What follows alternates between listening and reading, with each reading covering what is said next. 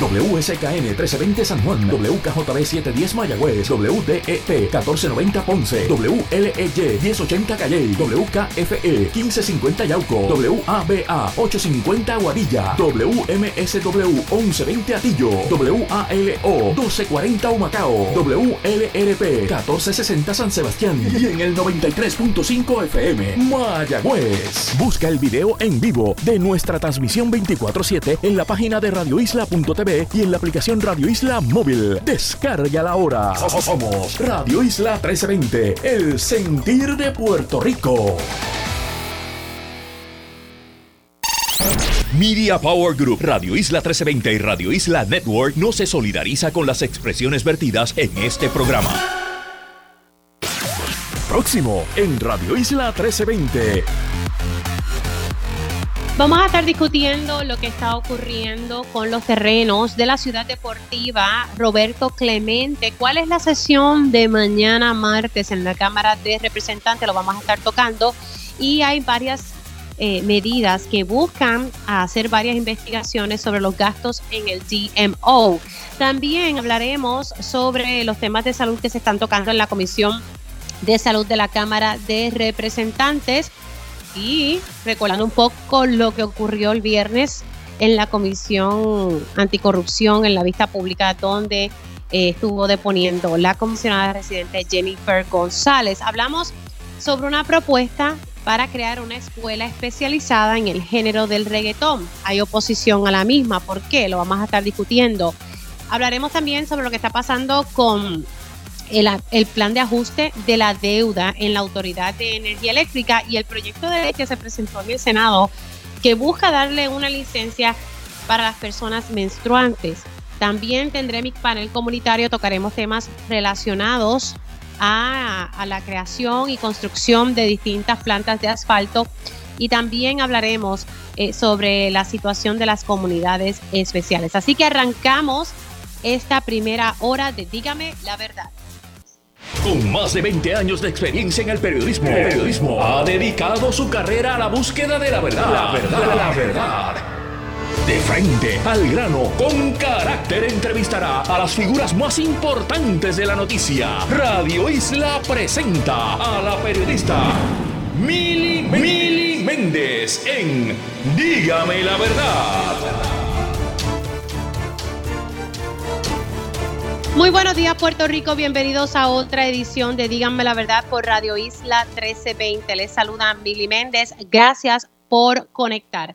Ya mismito estaremos conectando con el portavoz de la mayoría en la Cámara de Representantes, Ángel Matos, y que mañana hay sesión legislativa y hay varios temas que se van a estar atendiendo en la misma, muchas eh, resoluciones de investigación, por ejemplo, eh, en el área del GMO se han sometido varias eh, legislaciones, también una investigación para conocer un poco sobre el acceso a las playas en Puerto Rico, el acceso que tiene la, la, ciudadanía. También incluso hay una resolución que busca investigar algo relacionado con la planta energía virtual. Así que estaremos dialogando sobre, sobre esos temas ya mismito.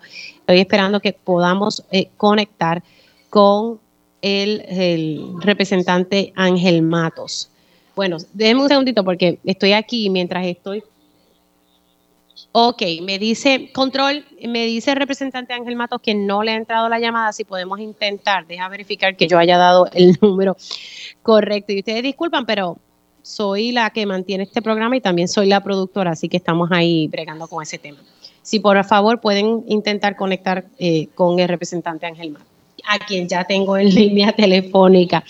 Bueno, muy buenos días, representante, ¿cómo está? Todo bien, Mili, ya conectado porque Mili Brava en un día feriado no se puede.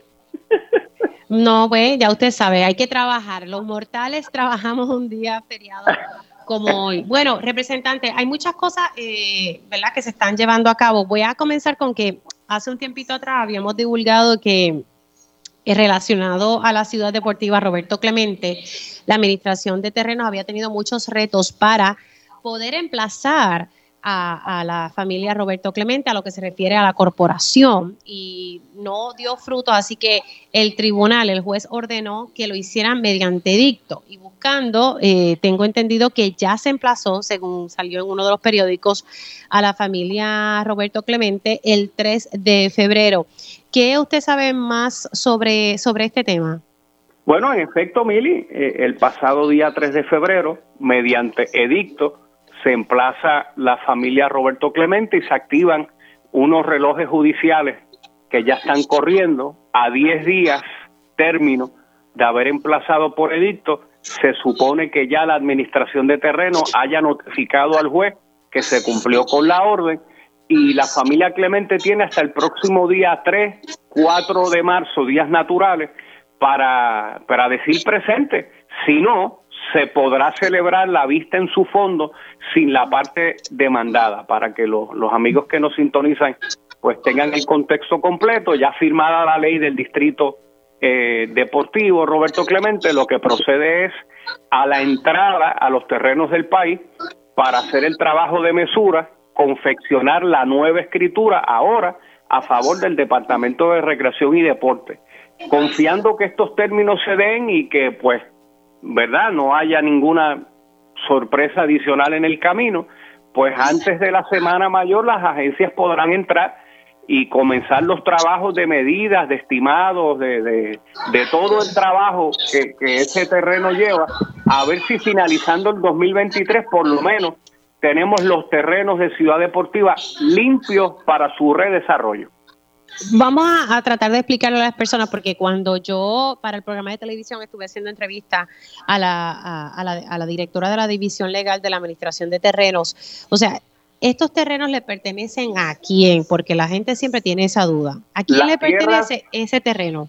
Las tierras siempre han pertenecido al pueblo de Puerto Rico. En el 1973, mientras, eh, eh, eh, en un trámite, ¿verdad? En una escritura de cesión y usufructo, pues se sacaron unas 400 cuerdas para que se hiciera el desarrollo conocido como ciudad deportiva, eh, ¿verdad? Inmueble construido entre los 70 y los 80 y desgraciadamente menos de 20 años más tarde y ya con 25 años de haber colapsado, pues Ciudad Deportiva hoy es, es, es, una ruina de lo que alguna vez era el sueño de Clemente, que era un complejo recreativo y deportivo para alejar a la juventud de las drogas y obviamente pues mente sana en cuerpo sano. Así las cosas. Claro, pero entonces, pero uno, pero ¿por qué entonces es tan difícil? Si esos terrenos son del pueblo de Puerto Rico, ¿por qué es tan difícil poder ingresar a ellos? Porque se creó esta corporación en aquel entonces. Porque desgraciadamente en el Mili, en el mundo de los derechos, pues la familia Clemente está en posesión de y aunque cualquier ciudadano diría, pero chicos, métanse con un camión, rompan los portones, rompan cadenas, pues entonces se crean daños adicionales o alegados daños adicionales a favor de la familia Clemente que desde el día uno, Mili, pues eh, las últimas demandas, todos, toda la solución de las demandas que los Clementes han presentado es para que de alguna manera el gobierno pues le dé algún dividendo, algún pago, alguna regalía y, esos son otros pleitos que se están dando en el foro en el foro federal.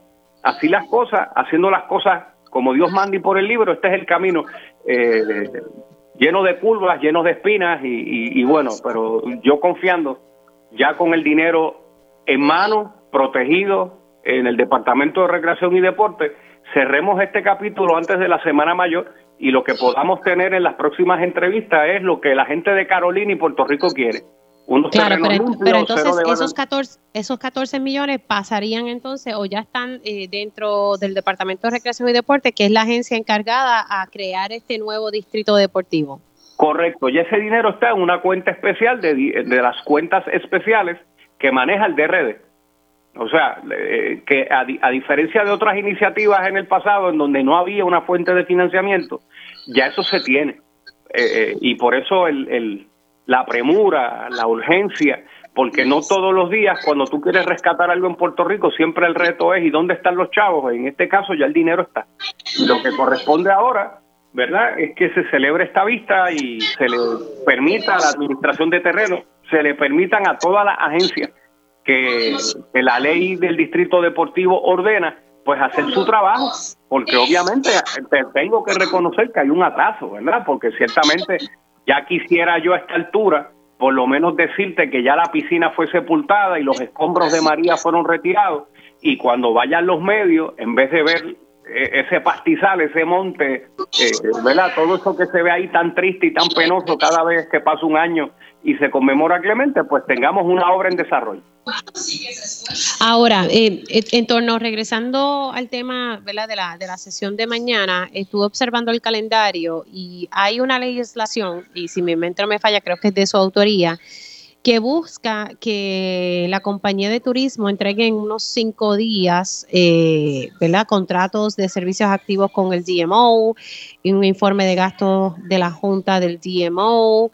Eh, ¿Qué es lo que usted está buscando aquí? Si en efecto esto pasa mañana aprobación. En, nuestro rol de fiscalización y, y para que tengas el contexto, me parece que fue el pasado viernes, que el DMO no tan solo con los 25 millones anuales que ellos reciben, sino con los 50 millones en fondos federales que ya gastaron y nadie sabe en qué lo gastaron, pues la legislatura quiere saber en qué se gastó tan una cantidad tan astronómica de dinero en donde no se sabe. O sea, eh, eh Puerto Rico, la legislatura, eh, nadie sabe cómo lo gastan, en qué se gasta y cómo nos anunciamos y cuando tú vas por todos los Estados Unidos, le preguntas a la diáspora, mira, ¿qué tú ves de Puerto Rico? Pues cero o lo más cercano a cero posible.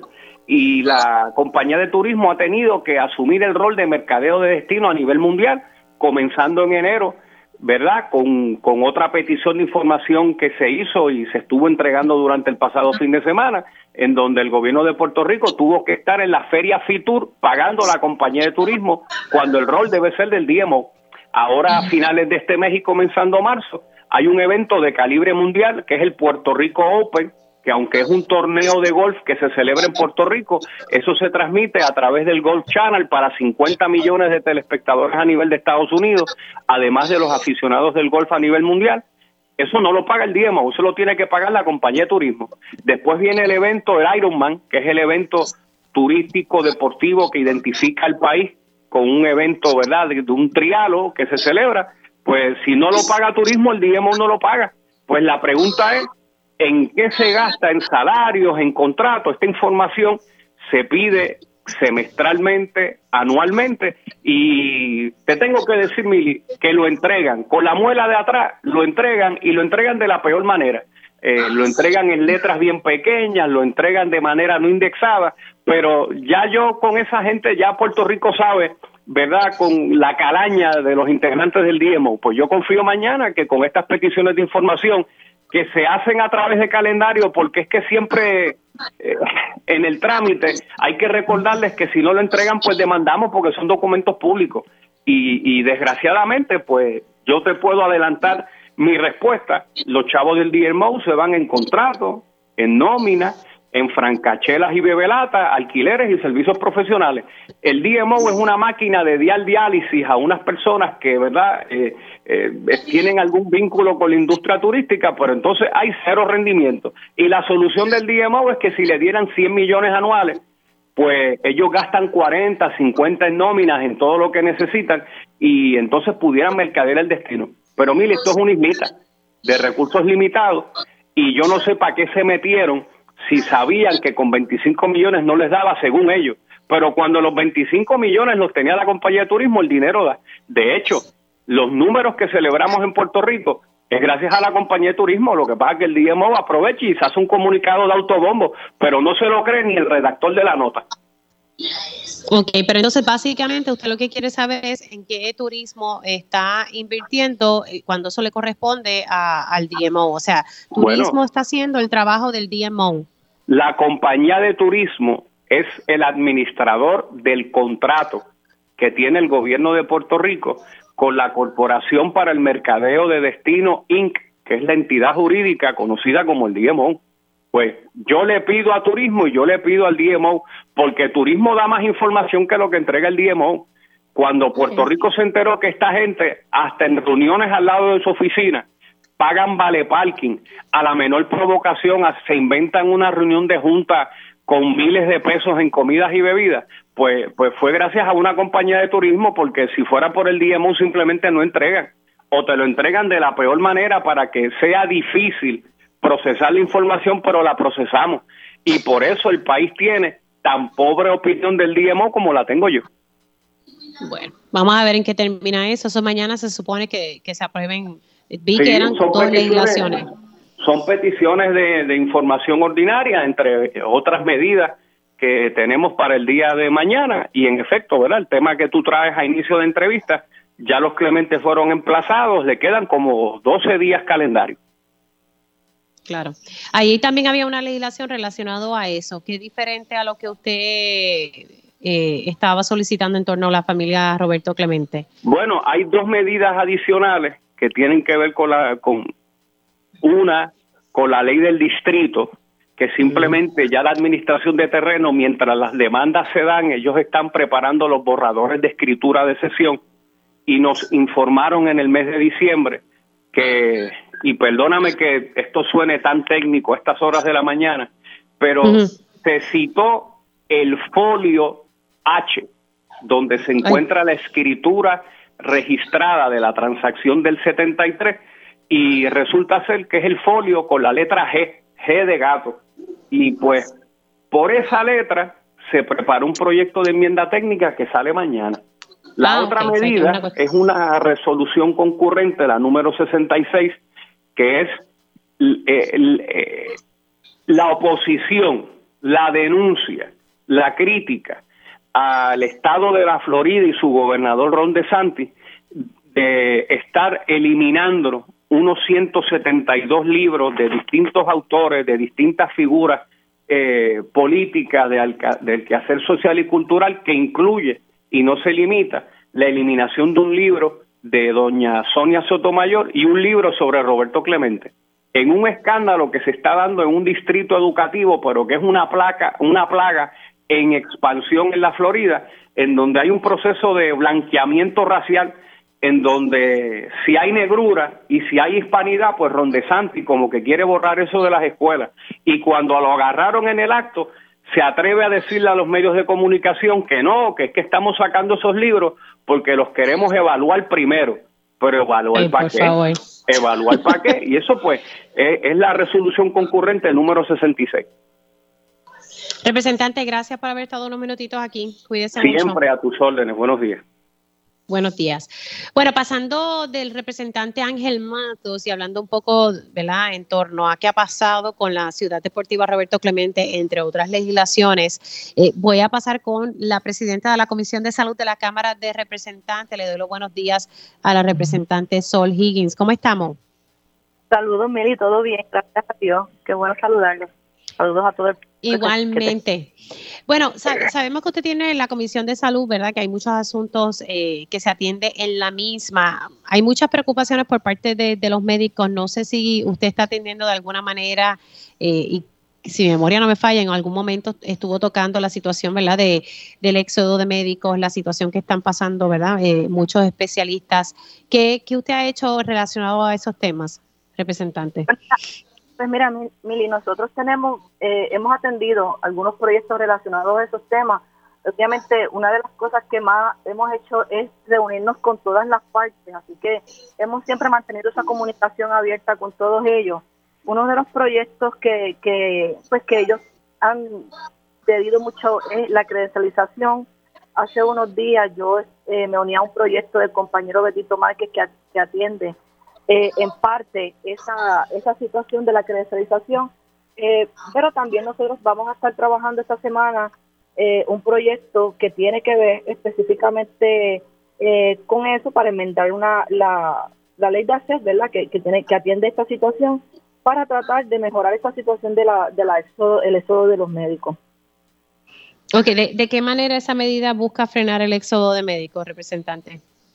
Pues mira, la, la credencialización, eh, este proyecto busca que sea uniforme, que se haga un trabajo, ¿verdad? Eh, mejor, porque la verdad es que cuando un médico va a, solicitar una credencialización, se tardan a veces hasta más de seis meses se tardan eh, muchísimo, el protocolo todavía es, un, es, a papel, Mili, eh, no, toda, no, está no está digitalizado, tiene muchos, muchos problemas a estas alturas, Mili, que todavía nosotros tengamos un sistema, ¿verdad?, que no esté digitalizado, que no que no se pueda hacer un... Sí, que, que, está, que está arcaico. Que está arcaico, que no es un solo documento. Miren, si el, si el médico va a entregar esos documentos, que se le devuelva eh, y que sea un solo documento. Si ya este médico, bendito, ya ya ya pasó la reválida, ya cogió todas sus clases, ya ya ya está ready para ejercer en Puerto Rico. Y aquí eh, la ley, como está, pues le pone muchas trabas. Así que nosotros estamos, vamos a trabajar esta semana un proyecto que tiene que ver con eso para obviamente bajarlo al pleno de la Cámara y que salga a votación porque pues son pequeños pasos que, que yo estoy segura que van a ser cambios dentro del formato de, de, la acreditación de los, eh, de los médicos que tanto necesitan, porque la verdad es uno de los mayores problemas con los que médico se confronta y por eso tiene que salir de Puerto Rico.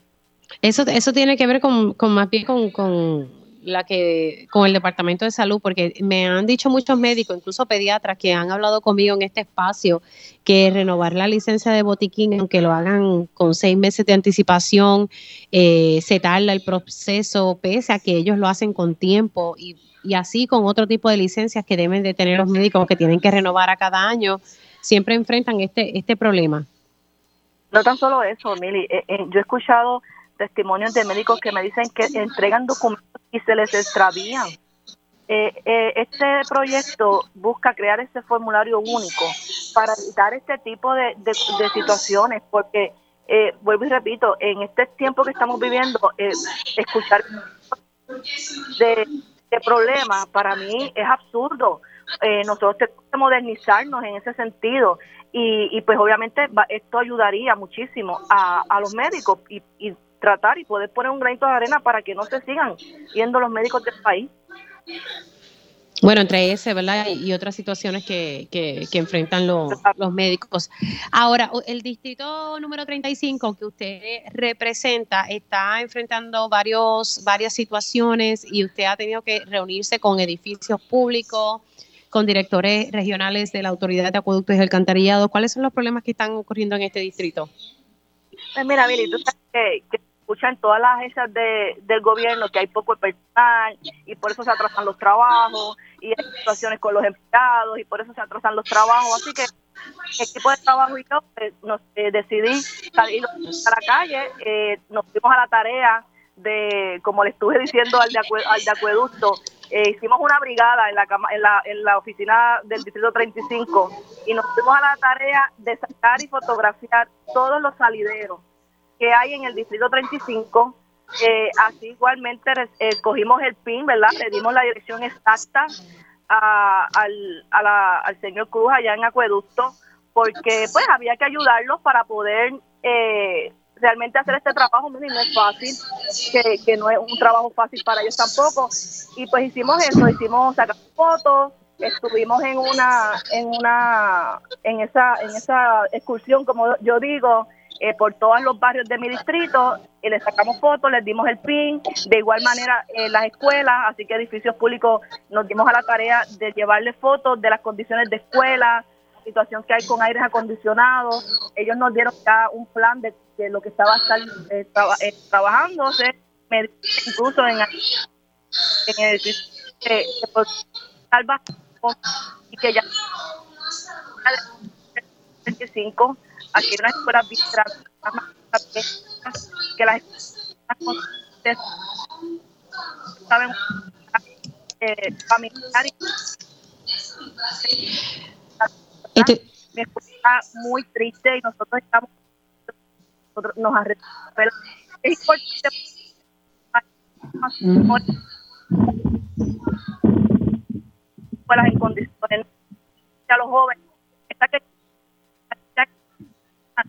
nosotros los funcionarios es una tarea que nosotros estamos muy contentos de ayudar a la gente del COVID que hacer trabajo. Bueno, representante, se me ha acabado el tiempo y, al final casi no, no la pude escuchar. No sé si es que la señal está malita. Pero gracias por haber estado con nosotros. Ahí escucharon a la representante Sol Higgins. Ella es la presidenta de la Comisión de Salud de la Cámara de Representantes.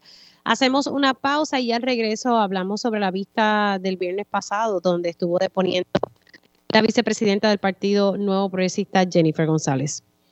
Dígame la verdad, las entrevistas más importantes de la noticia se escuchan aquí. Mantente conectado. Radio Isla 1320. 1320. Sintoniza Radio Isla 1320 AM y o Radio Isla. Marcando el 1-833-647-9555 y si tienes preguntas, aprovecha para que puedas realizarlas. Mientras tanto, nosotros vamos a estar dialogando con Glorian Pérez de MMM para hablarnos precisamente de MMM Relax Platino. Glorian, saludo, ¿cómo estás? Hola, muy buenos días, saludos, gracias. Bueno, hoy es feriado, pero tanto tú y yo estamos aquí trabajando. Vamos a orientar a toda nuestra audiencia sobre lo que trae precisamente esta cubierta de MMM Relax Platino. ¿De qué se trata? Claro que sí. Pues claro que sí. Gracias por recibirme primeramente. A nuestra audiencia le cuento que la cubierta MMM Relax Platino viene sólida, con beneficios que redundan en un mayor bienestar. Y para comenzar, la tarjeta MMM FlexiCard viene con 200 dólares mensuales, que eso equivale a 2.400 dólares anuales, que viene muy bien. Pueden pagar alimentos, provisiones en supermercados, comidas preparadas, gasolina, entretenimiento y mucho más. Recuerden también que el dinero que no usen no se pierde porque se acumula para el próximo mes durante el año de contrato, que es el 2023. Ahora, ¿qué otros beneficios van a recibir los afiliados bajo la cubierta MMM Relax Platino? Pues te cuento, nosotros queremos que nuestros afiliados sonrían, ¿verdad? De oreja a oreja. Así que por esa razón, en Dental Comprensivo, la cubierta MMM Relax Platino tiene 3 mil dólares anuales y 0% de coaseguro. Esta cubierta incluye servicios de restauración, prostodoncia con coronas, puentes fijos, implantes, dentaduras completas o imparciales y mucho más. Todavía es que me quedo sin aire. En cuidado de visión tiene 600 dólares anuales. Esto incluye monturas, lentes regulares, bifocales, trifocales y de transición. Y como sabemos que hay muchos afiliados que pueden sacarle provecho a lo que es transportación, en esta cubierta de MMM Relax Platino le damos viajes ilimitados de ida o vuelta a citas y gestiones médicas. Así que con MMM a tu cita llegarán cómodos y seguros. Importante, ¿verdad? los beneficios en el área de salud para los beneficiarios de MMM. Hablamos un poquito sobre la multiclínica, que, que es una red exclusiva de ustedes.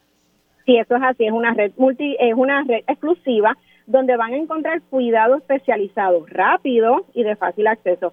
Y no nos cansamos de innovar para garantizar bienestar y es por eso que MMM Asistencia continúa y viene con más beneficios para ayudarte en la carretera y en el hogar. Ahora tienes 12 servicios por año. Y por último, tenemos nuestro nuevo beneficio MMM NutriMás, que lleva comida preparada a domicilio para cuando los afiliados salgan de alguna hospitalización. Los afiliados de todas nuestras cubiertas pueden aprovechar este beneficio con hasta dos veces por año, con un máximo de 20 comidas anuales, que eso equivale a cinco días, dos comidas por día. Y adivina, no pagan nada, que es lo mejor. Así que beneficiario de Medicare y mucho más, de Medicare Platino, ve por qué decimos que aquí está más que cubierta por todos lados, porque con MMM siempre tienes mucho más.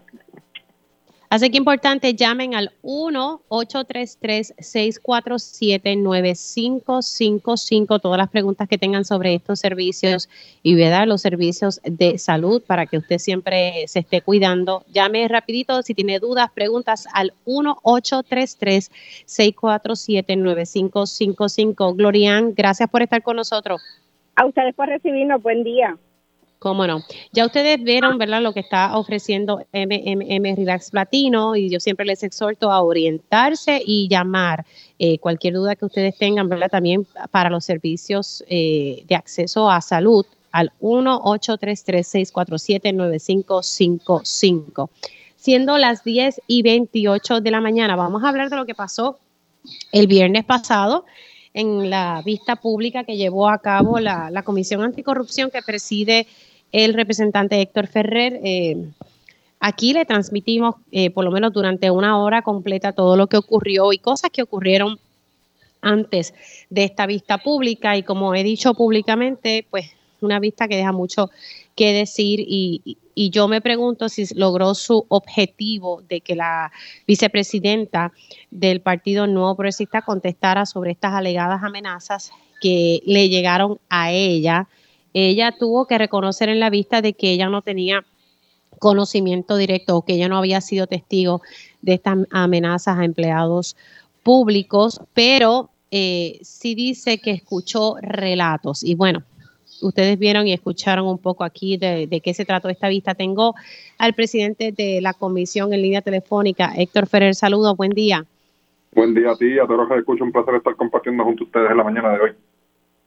Ferrer, sé que hay un, hay muchos sectores eh, que han criticado esta vista. Bueno, yo he sido una y no me gusta siempre ser transparente eh, en mis cosas, pero hay una, hay unas denuncias que han surgido en, en por lo menos en durante el fin de semana y yo creo que justo luego de llevarse a cabo la comisión eh, por figuras del PNP que están pensando tomar algún tipo de acción porque usted en la vista pública eh, empezó a decir unos nombres y eso provocó unas diferencias ahí entre la entre la comisionada residente y su persona porque ella entendía que usted estaba tratando de carpetear afiliados al Partido Nuevo Progresista.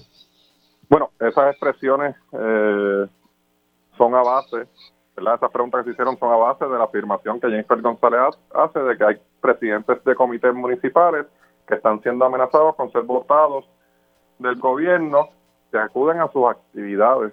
Los nombres de los presidentes de comités municipales los conoce todo el mundo, son públicos y se les hace la pregunta directa a Jennifer González para que conteste y eh, hacer una afirmación en una tarima política de que estaban siendo amenazados cuando se le pregunta en la vista pública bajo juramento, ella no quiere contestar. Eh, si quieren tomar acción, esas personas adelante, que primero consulten con abogados porque no van a llegar ni a primera base. ¿Por qué no van a llegar a primera base? Uno, porque no hay un carpeteo. Dos, porque los legisladores, bajo la Constitución del Estado Libre Asociado de Puerto Rico, eh, tienen inmunidad parlamentaria por cualquier expresión que hagan tanto en el hemiciclo como en las comisiones. Y además, eh, esto es, todos esos nombres son de conocimiento público. Así que no tienen nada que ganar. Esto es un ataque político a mi persona y, que, tiren para adelante, que radiquen lo que tengan que radicar, que, que no va a llegar a la primera base. Usted dice que es un ataque político a su persona, no obstante, la, eh, la, comisionada residente, que fue a la vista pública en calidad como vicepresidenta eh, del Partido Nuevo Progresista, ella señala que la, que la vista que se estaban utilizando eh, fondos públicos, pues que era como una vista política para agendas personales, haciendo, y, y, lo voy, así lo entendí yo, como haciendo referencia como si usted estuviese utilizando la Cámara de Representantes para su agenda o futuro político. Yo no fui el que hizo una afirmación en una tarima política diciendo que empleados públicos del gobierno de Puerto Rico estaban siendo amenazados con ser despedidos. Yo emplacé a la comisionada residente a acudir a las agencias pertinentes. Ella no lo hizo. El gobernador de Puerto Rico dijo que no había nada que investigar y la Cámara de Representantes tomó acción. Y hizo lo que tenía que hacer, buscar la verdad de los hechos y de su afirmación y bajo juramento la comisionada residente no tenía conocimiento, no sabía los nombres, no quería darlos a conocer, así que que hagan el planteamiento político. Pido un momentito porque pero la verdad es que Jennifer González la tarima se atreve a decir lo que sea, pero bajo juramento no puede confirmarlo.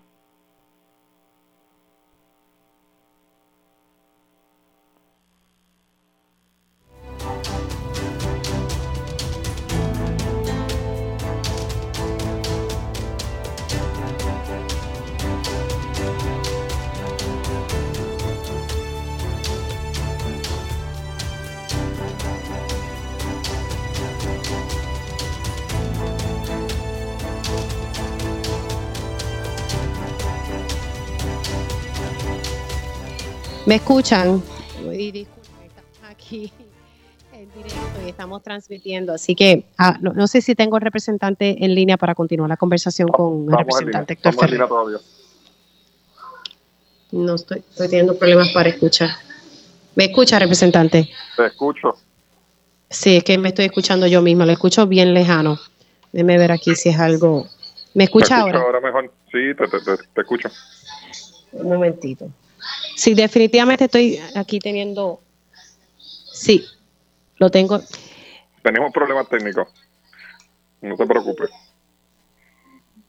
Bueno, vamos a intentarlo una vez más, si no voy a tener que llamar por línea telefónica. ¿Me escucha ahora, representante? Te escucho, sé que estás teniendo ah, problemas técnicos. Sí, ya, ya, ya, ya. Es que eso pasa cuando uno día feriado está transmitiendo desde el hogar. Bueno, me quedé con la parte de que si usted estaba utilizando, y, disculpe que no pude escuchar su, su, contestación, de que estaba utilizando ¿verdad? esta plataforma para hacer un, un ataque eh, político y como que beneficiarse de manera política. Y ahí fue donde me quedé, disculpe. Sí, Mili, te estaba comentando que eh, la que hizo la afirmación fue Jennifer González en una tarima, en donde indica que empleados públicos están siendo amenazados con ser despedidos de sus trabajos si acuden a sus, eh, sus actividades. Eso en primera instancia son violaciones a la ley, ¿verdad? Al Código Penal de Puerto Rico, al Código Electoral de Puerto Rico, a la Ley de Ética Gubernamental y a la Ley 100. Eh, así que ella fue la que hizo la afirmación, no la hice yo. Ella tuvo la oportunidad de ir a las agencias pertinentes, no lo hizo. El gobernador de Puerto Rico dijo que no había nada que investigar y la Cámara de Representantes, con 26 votos a favor, 11 votos en contra, eh, pues decidió aprobar la resolución de la Cámara 917 y nosotros eh, decidimos citar bajo juramento a la comisionada residente. Ella acudió y bajo juramento dijo que ella no tenía conocimiento. ¿Qué pasa ahora? Muchas personas se preguntan qué va a pasar ahora. Sé que usted va a citar a otras figuras como a un ex senador, eh, quien dice, ¿verdad?, que, está siendo objeto de persecución política. ¿Qué ocurre ahora? Porque lo que está pensando la audiencia es que aquí no se sacó nada de esta vista pública al final del día. Bueno, no, se sacó el hecho de que la comisionada residente en una tarima eh, hace una afirmación, no le consta, personal y ella es la segunda funcionaria más importante del país. Y como funcionario público si uno conoce de que se están cometiendo delitos lo primero que debe hacer es denunciarlo y decir qué es lo que está pasando. Pero en tarima dice una cosa pero bajo juramento dice otra. Nosotros mañana el equipo de trabajo de la comisión eh, una vamos a sostener una reunión y pues delinearemos el plan de trabajo porque sé que todavía no está claro que, que, si esto va a continuar, esta investigación, o si puede afirmar que va a continuar la investigación. nosotros teníamos una agenda, el viernes eh, se dio la vista pública, mañana sostenemos, mañana tenemos una reunión y, delinearemos la agenda, nuevamente. Okay. O sea que entonces ah, ah, no la tiene ahí clara en este momento. No, lo que pasa es que en primera parte estaba la vista pública de Jennifer González y se dio la vista de Jennifer González. Hay que sentarse a discutir qué fue lo que ocurrió, cuáles son los datos, cuáles son los hechos y a base de ahí tomar la decisión de cuáles son los, los pasos a seguir. Ok, ahí usted como presidente de esta comisión pudiese hacer esos referidos de estos empleados o no lo puede hacer por no tener un conocimiento directo. Bueno, lo que pasa es que no tenemos los nombres y la persona que hizo la afirmación, o sea, Jennifer González no emitió los nombres, sí tenemos la lista de los presidentes de comités municipales, eh, de las que ella hace eh, referencia, eh, al igual que tenemos al ex senador Nelson Cruz, que hace una afirmación en una entrevista de radio de que se siente perseguido, pero son cosas bien distintas a lo que Jennifer González está denunció en la actividad política, pero no confirmó en la, en la vista pública. Así que nosotros pues tenemos que sentarnos en la mesa a ver que, cuáles son las opciones, ¿verdad?, que tenemos. Ok, pero hasta mañana e-, eso no va a ocurrir. ¿Cómo? Hasta mañana usted no va a saber cuál va a ser esa agenda una vez no, lo que pasa se reúna. Me, tengo que sentar con mi equipo de trabajo eh, para discutir los pormenores de la vista eh, y cuál es la agenda a seguir. Eh, acuérdate que el viernes yo termino la vista pública y rápido estuve contigo a las tres, y pico de la tarde en, otro, en, otro, en otra emisora, así que no he tenido la oportunidad de sentarme con mi equipo de trabajo y discutir en, mm. el, lo, que pasó ese día. Bueno, representante. Y el testimonio de Jennifer González. Estaremos pendientes entonces a, esa reunión que usted va a sostener mañana con su equipo de trabajo. Gracias por entrar unos minutitos y disculpe ¿verdad? el problema técnico. Eso siempre pasa. bueno, se me cuida. Representante Héctor Ferrer hablando, ¿verdad?, sobre lo que ocurrió el viernes pasado. Nosotros tenemos que hacer una pausa, pero al regreso vamos a hablar sobre la propuesta que... El Ejército de Estados Unidos, Puerto Rico. Transmitido por la Asociación de Emisoras de Radio de Puerto Rico y esta estación. Síguenos en Instagram. Instagram. Radio Isla TV. Conéctate a radioisla.tv para ver las reacciones de las entrevistas en vivo. En vivo. Esto es Dígame la verdad con Mili Méndez.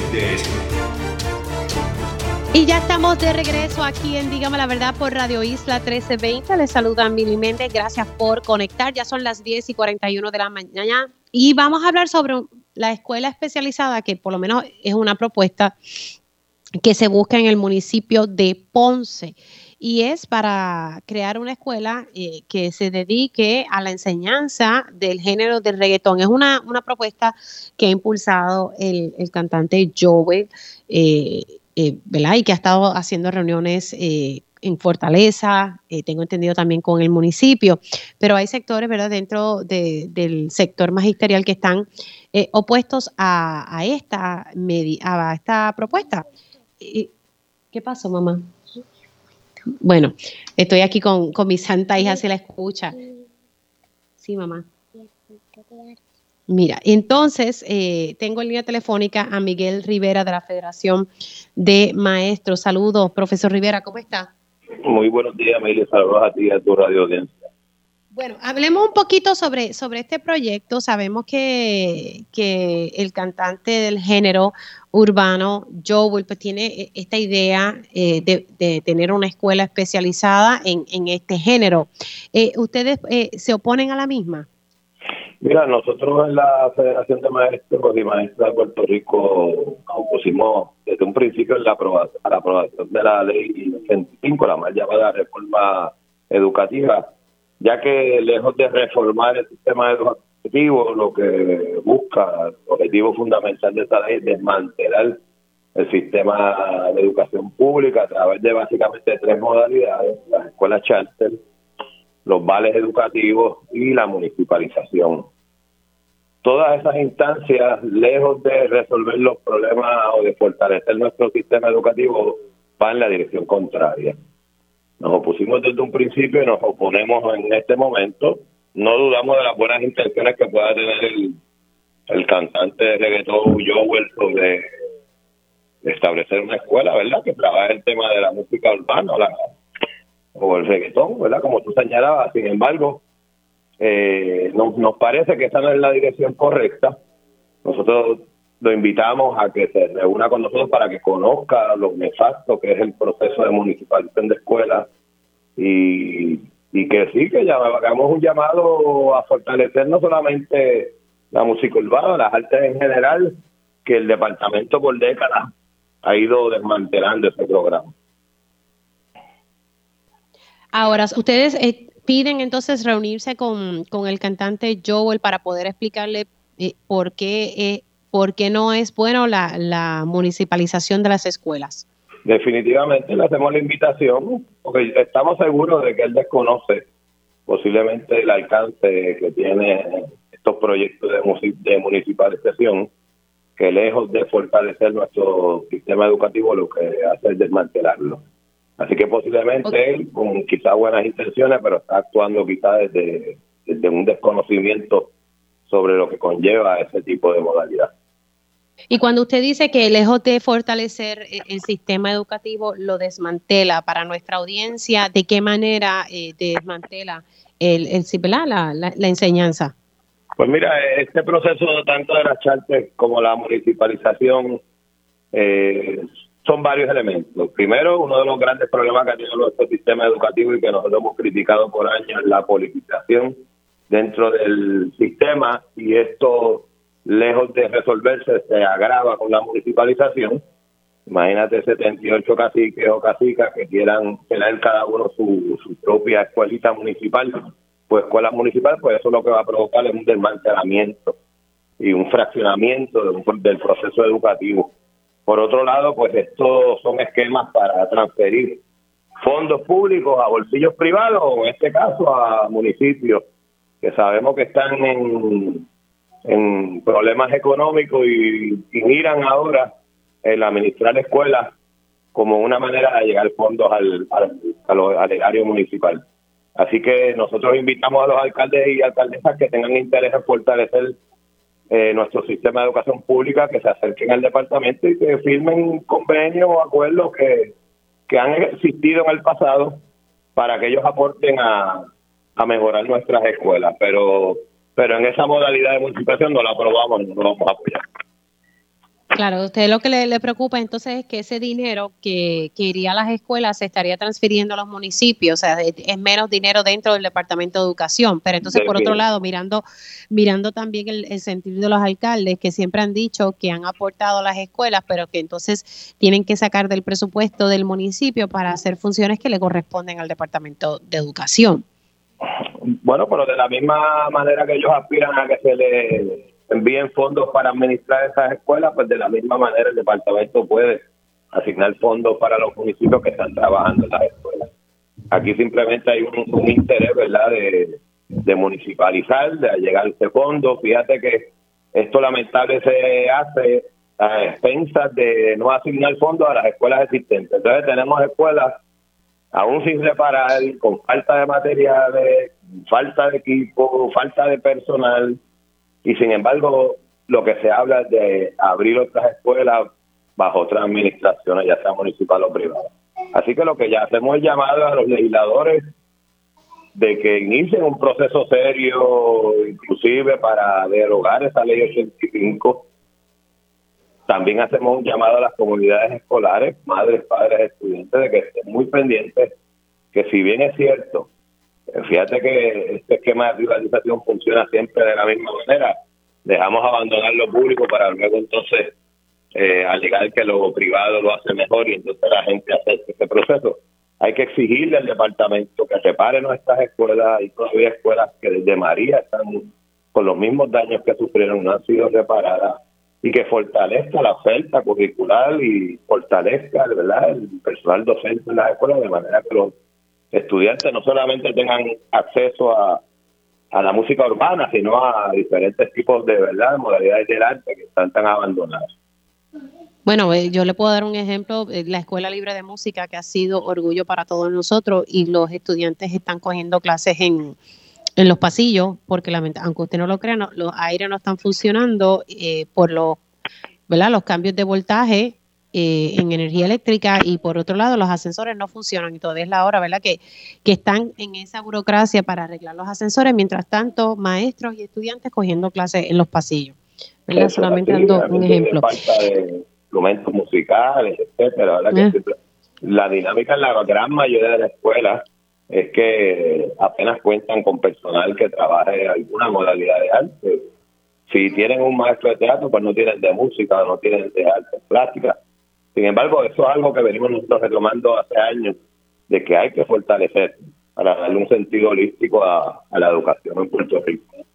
Ahora, ¿ustedes han podido dialogar con el alcalde de Ponce sobre esta escuela especializada eh, que se busca crear, eh, ¿verdad? Como eh, hablábamos ahorita al principio, en el género urbano. ¿Ustedes han podido dialogar con el alcalde? Pues mira, no, no hemos tenido comunicación. Lamentablemente, esta, ¿verdad? estos arreglos que a los que llegaron ellos, pues lo hicieron ellos por allá, no consultaron. Pero ustedes pidieron, ustedes pidieron ese espacio de reunirse con el alcalde. No, porque fíjate que nosotros nos enteramos con, al igual que ustedes a través de la prensa. Así que haremos lo propio durante la semana. Y, como te señalaba, que es posible que ese cantante urbano esté actuando desde, desde el desconocimiento de lo que se implica. Bueno, le daremos seguimiento ¿verdad? A, este tema. Eh, gracias, eh, profesor Miguel Rivera, por entrar unos minutitos en Dígame la Verdad.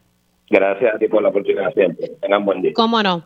El profesor Miguel Rivera de la Federación de Maestros, pues estábamos hablando un poco, ¿verdad?, sobre la, propuesta de crear una escuela especializada en el municipio de Ponce. En este caso, la impulsa el, cantante Joel eh, para tener una escuela que se eduque sobre el género urbano.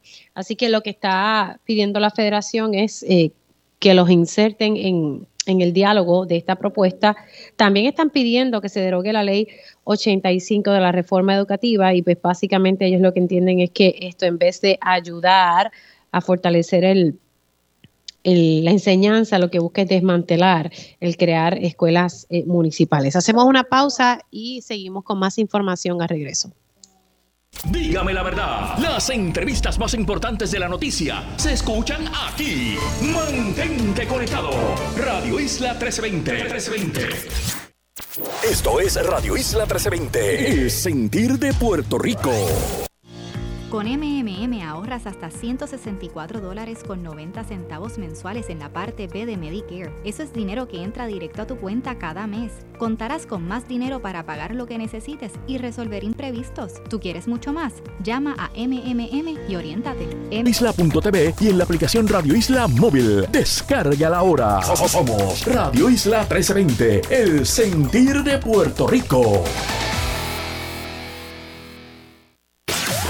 Próximo en Radio Isla 1320. Vamos a estar dialogando sobre eh, la quiebra de la Autoridad de Energía Eléctrica y qué ha pasado con el plan de ajuste de la deuda. Y también hablaremos un poquito sobre el proyecto de ley que se propone en el Senado para darle licencias a, a las personas menstruantes. También voy a tener a mi panel comunitario y vamos a hablar de varios temas, eh, la impugnación al reglamento de OTSEC para establecimiento de juntas comunitarias y también eh, vamos a hablar sobre la construcción de distintas asfalteras en, diversas áreas de la isla. Y también hay unos incentivos para personas eh, mayores en OTSEC que está ofreciendo, así que tenemos esa información en esta segunda hora de Dígame la verdad. Conéctate a radioisla.tv para ver las reacciones de las entrevistas en vivo. En vivo. Esto es Dígame la verdad con Mili Méndez.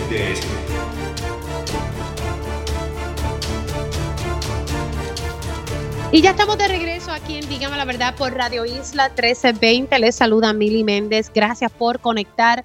Si usted se perdió algún detalle de la primera hora de Dígame la Verdad, recuerde que siempre está la versión podcast de este y otros programas de Radio Isla 1320. Usted lo que tiene que hacer es entrar a radioisla.tv y ahí busca la versión podcast de este programa.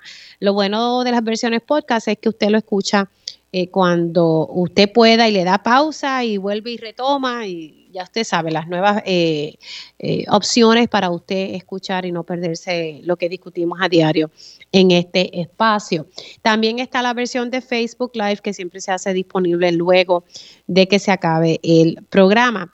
Bueno, ahora comenzamos oficialmente la segunda hora de Dígame la verdad y vamos a hablar y dar seguimiento pues al proceso de quiebra de la Autoridad de Energía Eléctrica, recordando que la autoridad tiene una deuda que sobrepasa los 9 mil millones de dólares, deuda que en estos momentos la Junta de Control Fiscal propone, ¿verdad? Ha negociado reducirla prácticamente a la mitad, lo que eso conllevaría dos cargos, ¿verdad? Un, cargo fijo eh, que estarían pagando eh, todos los abonados de la Autoridad de Energía Eléctrica, excepto aquellos que tienen algún tipo eh, de subsidio, pero sí pagarían el otro cargo volumétrico que tiene que ver con el consumo, ¿verdad? Y si usted sobrepasa eh, los 500 eh, kilovatios hora, pues usted pagará una, una cifra de acuerdo a lo que usted consume. Así que son dos cargos, uno fijo y otro dependiendo de lo que usted consume.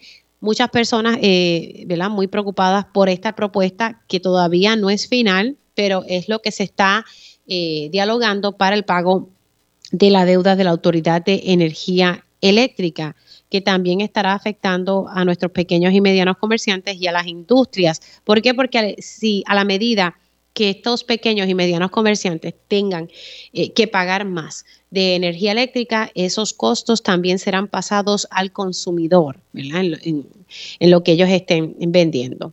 Vamos a hablar un poco sobre esto y tengo ya en línea telefónica al licenciado Carlos Saavedra, exsecretario del Departamento de Trabajo. Saludos, ¿cómo estamos?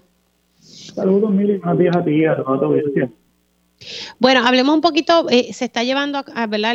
una vista de aprobación del documento de divulgación y pues ahora se están dando las discusiones sobre esto. Vamos a explicarle a las personas ¿verdad? Lo, que, lo que implica y qué es un documento de divulgación, ¿verdad? Para seguir un poco ¿verdad? este tema tan técnico. Sí, mire, como tú mencionas, este es el primer paso ya formalmente ante el tribunal para comenzar el proceso de confirmación del plan de ajuste. Tú lo resumiste muy bien, ¿no? El, plan de ajuste que ha presentado la Junta propone reducir la deuda en eh, casi la mitad de esos 9 mil eh, billones que debía la Autoridad de Energía Eléctrica. Eh, lo reduce a la mitad y ciertamente pues con los cargos que tú muy bien resumiste, que desde el principio yo había comentado contigo que esta quiebra era la más complicada que tenía el gobierno, no había duda eh, que era muy, muy difícil llegar a un acuerdo de reestructuración o aprobar un plan de ajuste sin algún tipo de, aumento en la factura, ¿no? Bueno, pues ahora con el documento de divulgación, una vez la Junta radica el plan de ajuste, el plan de ajuste es un documento técnico, pero no es un documento tan largo. Básicamente lo que dice el plan de ajuste es cuánto van a cobrar los acreedores y cómo se va a pagar. El documento bien complicado es el documento de divulgación, la declaración de divulgación. es un documento que se acompaña al plan de ajuste y tiene miles de páginas. ¿Por qué el documento es tan complejo? Porque ahí es donde la Junta está obligada por el Código de Quiebras y por la ley promesa de explicar a la Corte y explicarle a todos los acreedores por qué hace falta reducir la deuda del 50%, por qué energía eléctrica no puede pagar más y por qué cada uno de los grupos de acreedores recibe el tratamiento que recibe en el plan de ajuste. Y como te imaginarás, ese documento es clave para los acreedores porque si la jueza no lo aprueba, el plan de ajuste vuelve a cero. O sea, la Junta tiene que volver a la mesa a volver a explicar las cosas que la jueza entienda que hay que añadirle eh, al plan y si la jueza entiende que el documento de divulgación no es completo, pues es posible, es posible que el plan de ajuste según radicado pues no puede seguir su tracto de la forma que lo está proponiendo la Junta. Así que este, esta es una parte técnica ¿no? del proceso yo quiero ¿verdad? enfatizar para que la gente no se confunda. Esto, lo, lo, que hay el lunes que viene, el 28 de febrero, no es la vista de confirmación del plan de ajuste. Es meramente la aprobación del documento de divulgación, porque con ese documento es que entonces los acreedores deciden, a la luz de lo que diga ese documento, deciden si votan a favor o no del plan de ajuste. Así que es como un primer, una primera etapa que se necesita previo a que entonces se confirme el plan de ajuste del gobierno central de, energía eléctrica. O sea, pero el 28 de febrero es la aprobación de documento de divulgación. O sea, aquí los acreedores deciden, mira, estoy de acuerdo con esto o, o no estoy de acuerdo con esto.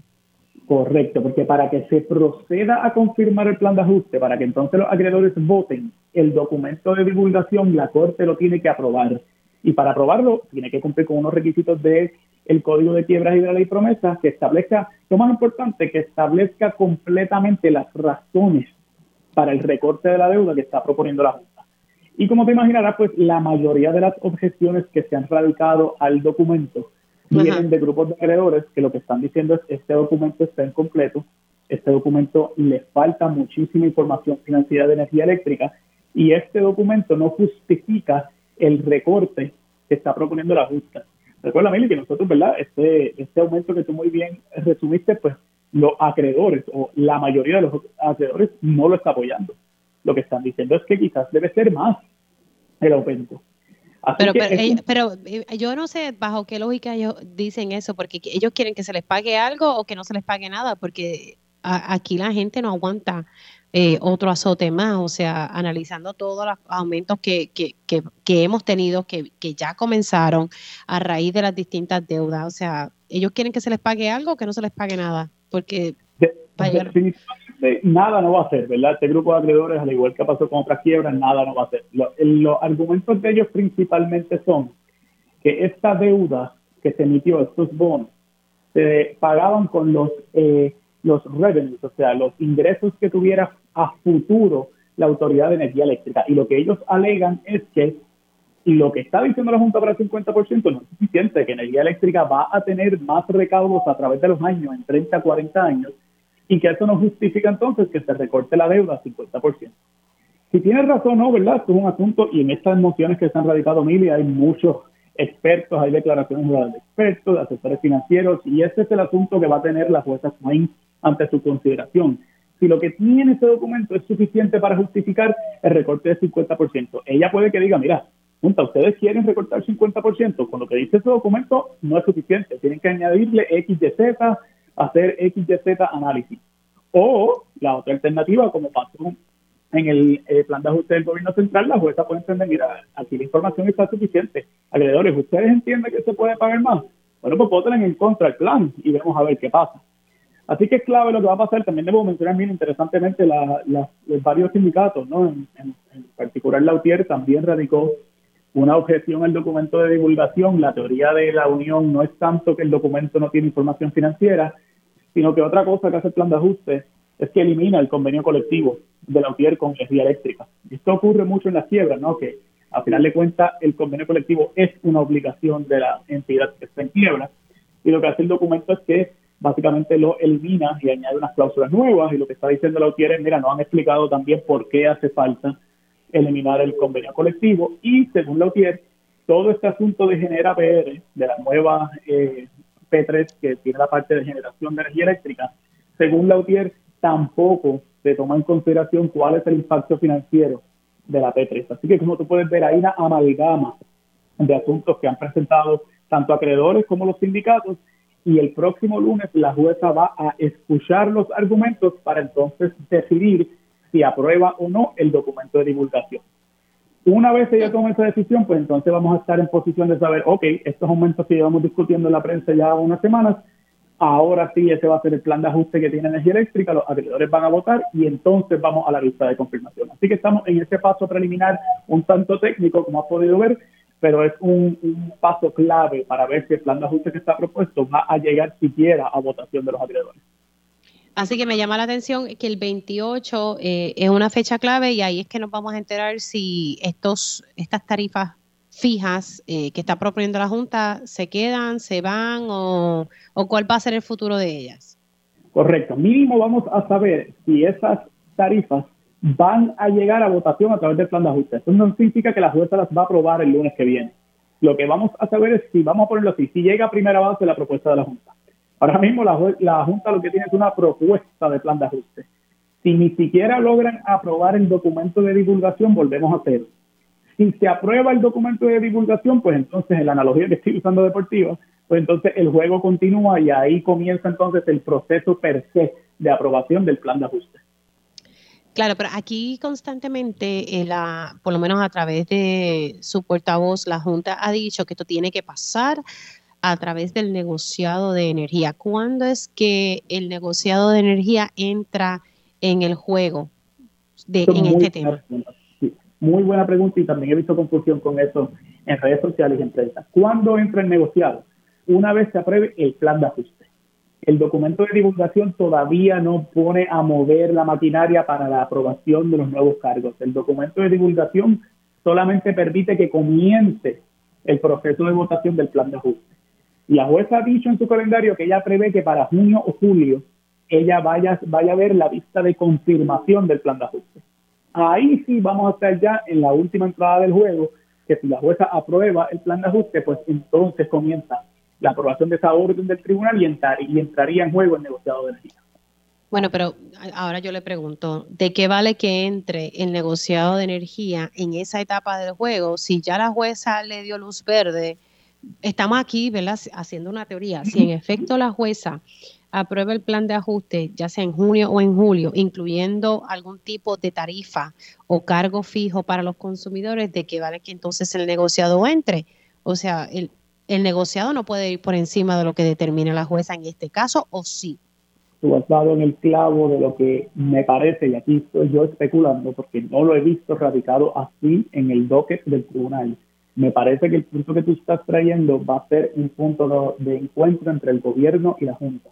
Las expresiones públicas de AFAF y del gobernador van en la línea de que en su momento veremos cómo queda este plan de ajuste, si le va a ordenar al negociado hacer algo o si va a quedar a la discreción del negociado cuánto es el aumento. Esto todavía está prematuro, ¿verdad? Yo preveo que para cuando llegue la vista de confirmación del plan de ajuste, entonces esos argumentos del gobierno los va a levantar. Pero sí, tú traes un punto buenísimo, Mili. O sea, tenemos un ente regulador de por medio que dependiendo de lo que diga la orden del tribunal, pues podría acabar casi como un sello de, como un sello de goma. Eso no es unheard of, o sea, eso ha pasado en otras quiebras de gobierno donde los jueces ordenan, bueno, estos bonos se van a pagar de tal lugar. Si hay alguna agencia que tiene que darle el visto bueno al, a los aumentos, pues se lo tiene que dar, porque entonces va a haber una orden del tribunal. Ciertamente el argumento entonces quedaría, bueno, pero entonces ¿qué tiene que analizar el negociado de energía? Si ya la jueza federal lo ordenó y hay una orden del tribunal constante. Pero a la misma vez ponte del punto de vista de un acreedor, ponte que sea un acreedor que está de acuerdo con el 50%. ¿Cómo el acreedor entonces eh, garantiza que en efecto se van a dar los aumentos para pagar los bonos si queda a la discreción de una agencia del gobierno central. Así que esos argumentos la jueza, la jueza los va a escuchar. Entran un poco en el documento de divulgación, mire, lo que tú estás trayendo, porque hay algunos acreedores que entienden que esto que estamos discutiendo tú y yo no está claro en el documento de divulgación. Así que ella puede entrar, la jueza, tangencialmente a tocar este punto, pero lo que no va a pasar es que la orden eh, que se le den su día al negociado de energía baje el lunes. Eso no va a pasar. Eso sería más en verano cuando se apruebe, si es que se aprueba, el plan de ajuste. Bueno, y entonces si esto no se aprueba a la fecha que tiene establecida eh, la jueza Taylor Swain. Esto significa entonces que se atrasa la entrada del contrato formal de Luma, de Luma Energy, el contrato de 15 años. Seguimos. Con, ese contrato, contrato suplementario. suplementario, correcto, porque todavía la quiebra de energía eléctrica no ha acabado. Esto puede ser una de las repercusiones. La otra repercusión, recuerda que las quiebras no son eternas. O sea, si la jueza termina por no aprobar un plan de ajuste, las mociones de desestimación de la quiebra entonces entran en juego porque lo que van a hacer los acreedores jueces ya presentaron un plan de ajuste, usted no lo pudo aprobar, desestima la quiebra y esto se litiga en los tribunales fuera de quiebra. Así que ciertamente, Mili, este año va a ser clave para la reestructuración de energía eléctrica. Hay muchas piezas moviéndose, pero la clave va a ser si se aprueba o no un plan de ajuste. De no aprobarse, pues se abren una amalgama de nuevos argumentos legales que van a presentar los acreedores. Bueno, hablemos ahora, y aquí ¿verdad? entra el sombrero como ex secretario del Departamento del Trabajo ha generado mucha controversia eh, el proyecto de ley que se ha presentado en el Senado para otorgar licencias para personas menstruantes. Hay quienes dicen, bueno, ya hay unas licencias de enfermedad porque no se utiliza eh, eso. Hay profesores en derecho que han dicho que esto es inconstitucional. Así que me gustaría conocer un poco cómo usted ve este tema, que puede ser un poco sensitivo y lo digo porque el que no pasa ¿verdad? Por, por estos ciclos mensuales, eh, a nivel de cada mes, pues no sabe ¿verdad? Lo, que, lo que pasa a una mujer en medio de este proceso. Pero ¿verdad? tratando de entrar un poco en, el tema de, la licencia, eh, por qué entonces no usar una licencia por enfermedad, por qué hacer esta licencia. Esto realmente es inconstitucional, como dicen algunos profesores de derecho. Correcto, sí, mire, tú en el punto clave de lo sensitivo del tema. Eh, este, este, asunto de una posible licencia para personas menstruantes se lleva discutiendo hace unos años, ¿no? Pero es la primera vez que tenemos ya un proyecto de ley radicado donde pudiera ser una realidad en Puerto Rico. Y el tema sensible, yo también eh, te confieso, ¿no? Que, he estudiado el tema y creo que también entra en estos asuntos de género, ¿no? Y de sexo. Yo creo que eh, en el caso mío, ¿no? Como hombre, analizando este asunto, pues también conlleva que los que somos hombres y estamos analizando el asunto, pues tenemos que sensibilizarnos al asunto, ¿no? Esto es una realidad. Y ahí va el punto que mencionaste de si hay otras licencias aplicables. Ciertamente hay una licencia de enfermedad, todos la conocemos, ¿no? Es hasta 12 días al año que se acumula para licencia de enfermedad. La razón para el proyecto, los que proponen el proyecto lo que dicen es, mira, la menstruación no es una enfermedad, es una condición que solamente la sufren las mujeres, ¿no? Así que es injusto que solamente las mujeres tengan que hacer uso de la licencia de enfermedad para una situación que no es una enfermedad. O sea, los hombres no tienen que eh, quemar, por decirlo así, la licencia de enfermedad eh, durante el mes porque no tienen esa condición que solamente sufren las mujeres. Así que por eso están diciendo, bueno, va a hacer falta una licencia aparte. ¿Dónde viene la controversia? yo creo que el proyecto, a la luz de las vistas públicas que ocurrieron la semana pasada, creo que conlleva un poco más de discusión de parte de la Asamblea Legislativa. Cuando uno lee el proyecto, la exposición de motivos hace un recuento muy bueno ¿no? de países donde esa licencia se ha hecho, las razones por las cuales hace falta esa licencia. Sabemos que no solamente la menstruación, hay otras condiciones que incluso agravan los síntomas de la menstruación. Eh, y el proyecto de ley discute esas condiciones que lo agravan. Lo que sucede es que cuando vamos a lo que hace en la ley, sabemos que la exposición de motivo es la expresión de la legislatura de por qué hace falta la ley. Pero cuando vas a la ley, lo que establece es, bueno, hay tres días al mes que se pueden utilizar pagos, que es lo que también es controversial, es una licencia paga. Así que el patrón no tiene que pagar por esos tres días donde la persona no está trabajando. Son tres días al mes, no se acumulan. O sea, tú tendrías tres días de enero, tres días de febrero, etcétera. No es que se van acumulando. Cuando tú tiras el proyecto completo, estás hablando de 36 días al año y no ata el proyecto a una condición en particular. De hecho, establece que la persona que haga uso de la licencia no tiene que presentar una certificación médica por esos tres días. Así que en la exposición de motivos no va a la par con lo que dice el texto de la legislación porque no lo ata a unas condiciones específicas, lo ata a la situación. Y la persona que haga uso de la licencia no se le puede requerir certificado médico. Así que cuando tú miras, siguiendo entonces a la parte de si es un inconstitucional o no, tú tendrías patronos, por ejemplo, en el caso de hombres, tendrían un total de 27 días al año con licencia, si tú sumas vacaciones y enfermedad.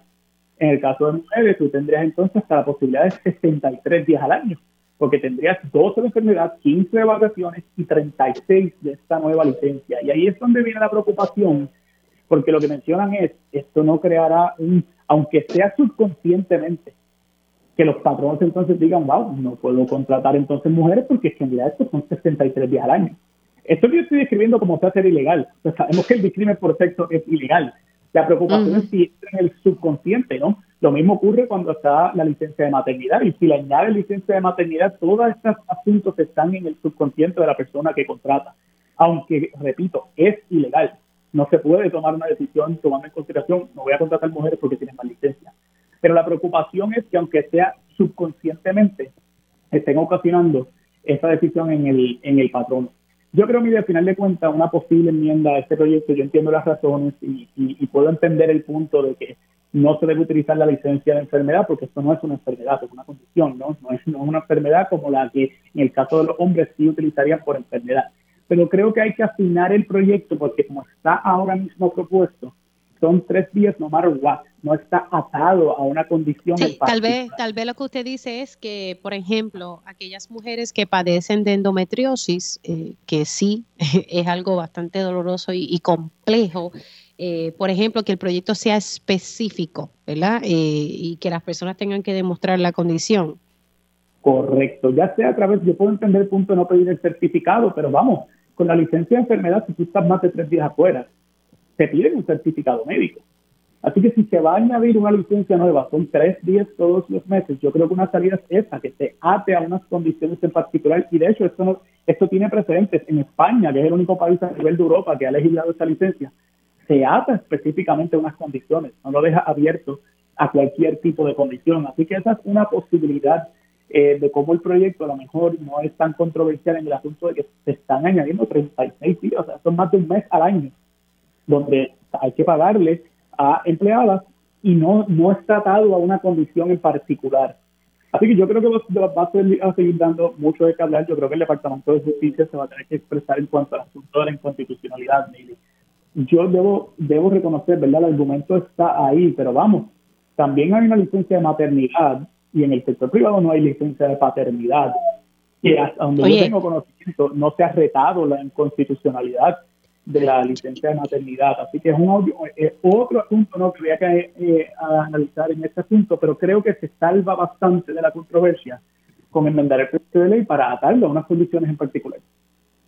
Sí, sí, buscar como, como un punto medio eh, entre todas las partes, pero ah, me trajo un tema que me parece que es importante, porque ¿verdad? Eh, las, las que trabajan en el sector público y algunas que trabajan en el sector privado tienen licencia por Martín. Y digo eso porque en mi caso yo soy servicios profesionales y yo no tengo ese derecho. Eh, yo tuve que ingeniarme para poder ahorrar dinero y estar tres meses fuera cuando Milena nació.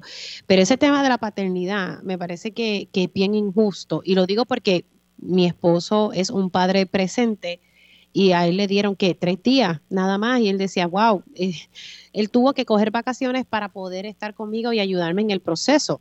Eh, así que a mí me parece que también a los padres deberían eh, como que ajustar un poco, porque los padres sí juegan un papel en, la crianza. No todo, no toda la crianza debe recaer en los hombros de la mujer, sino que los padres tienen que asumir su responsabilidad de ser padres. Y eso también incluye que, que se beneficien de por lo menos de más días de paternidad.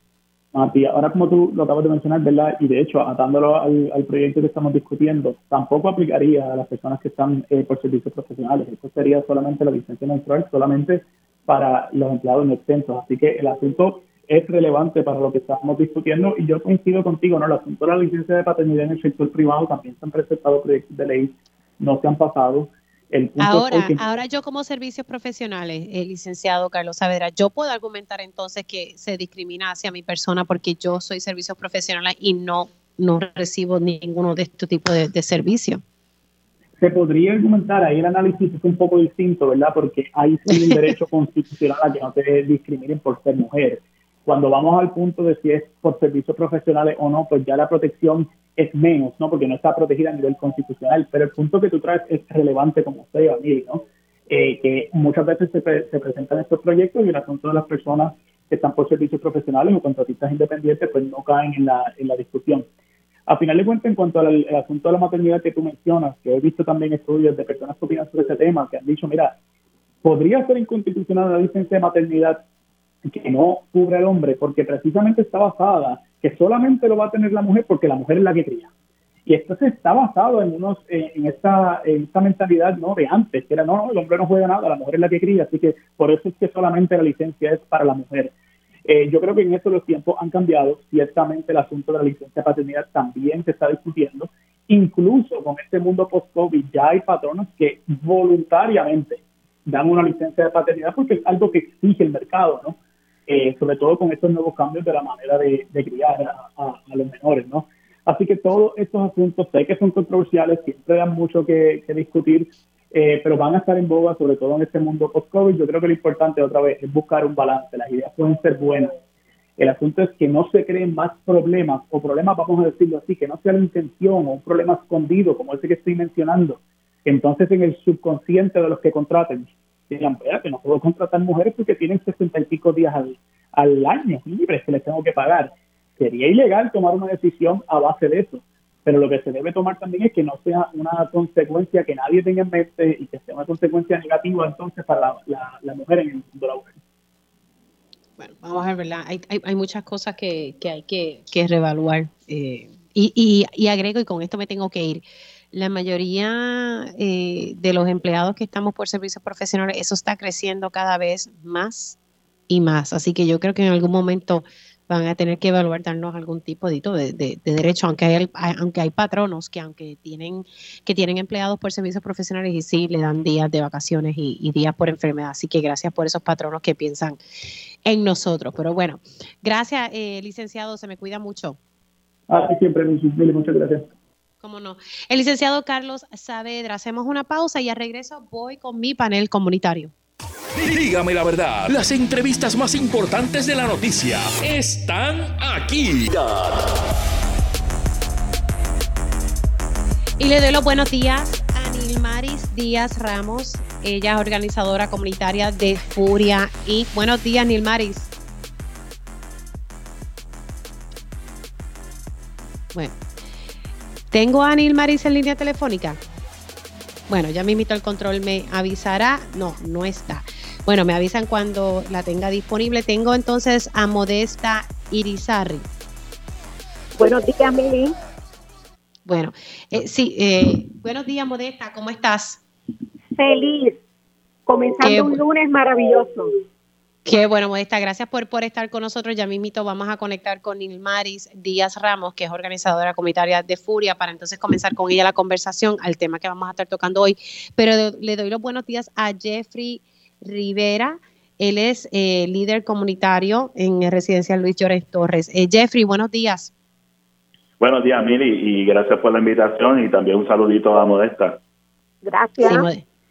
Y Modesta, que todos la conocen, que es líder comunitaria en el municipio de Loíza, muy, muy activa. Bueno, eh, ya mismito, el control, si me puedes eh, dejar saber si tengo entonces a Nilmaris en línea telefónica, porque quiero arrancar la, conversación con ella para entonces dar paso con el resto de, de los líderes comunitarios. Y es que vamos a estar hablando sobre la impugnación del reglamento de OTSEC, que es la nueva eh, es lo que conocemos como la comunidad, la Oficina de Comunidades Especiales, pues que ahora eh, se le dice OTSEC. Y entonces hay un reglamento eh, que se ha establecido y quiero pues entonces que Nilmaris me inicie la conversación del tema. Bueno, control, ella me dice que, ¿verdad? Que no la han llamado. Vamos a ver si que por cosas de la vida yo he mandado el número de teléfono que no es, así que Vamos a, me dan un segundito mientras le mando el número de teléfono al control. Eh, si no, yo le, le doy a Nilmaris el número directo de la estación para entonces eh, poder eh, iniciar la conversación. Bueno, voy a comenzar contigo, Modesta, para hablar un poquito. Lo que pasa es que quería que Nilmaris me dijera, me explicara un poco qué significa el reglamento este de OTSEC y qué es lo que se busca, pero tu preocupación sobre este reglamento de la Oficina de Comunidades Especiales. Mi preocupación en lo personal es la imposición del gobierno hacia las comunidades especiales, como siempre ha pasado, donde en su formato ya las comunidades especiales tienen su propio reglamento, el cual nunca se había dado en una situación como la que estamos presentando hoy día, que cuando se genera una supuesta guía para ese reglamento, no se siguió el preciso em, procedimiento para que las comunidades pudieran expresarse en su momento correspondiente. El año pasado estuvimos en unas vistas públicas discutiendo este reglamento que resulta que se hace abierto a las comunidades, pero era limitado a una cantidad de personas que por poco no podemos entrar y defender nuestros puntos. Precisamente entre uno de los asuntos que hay es que ya hay comunidades que están con sus nombres particulares identificadas y con este nuevo reglamento las comunidades tendrían que cambiar sus nombres y todas gestiones de documentación de inscripción por la por la nueva imposición que tiene ese reglamento.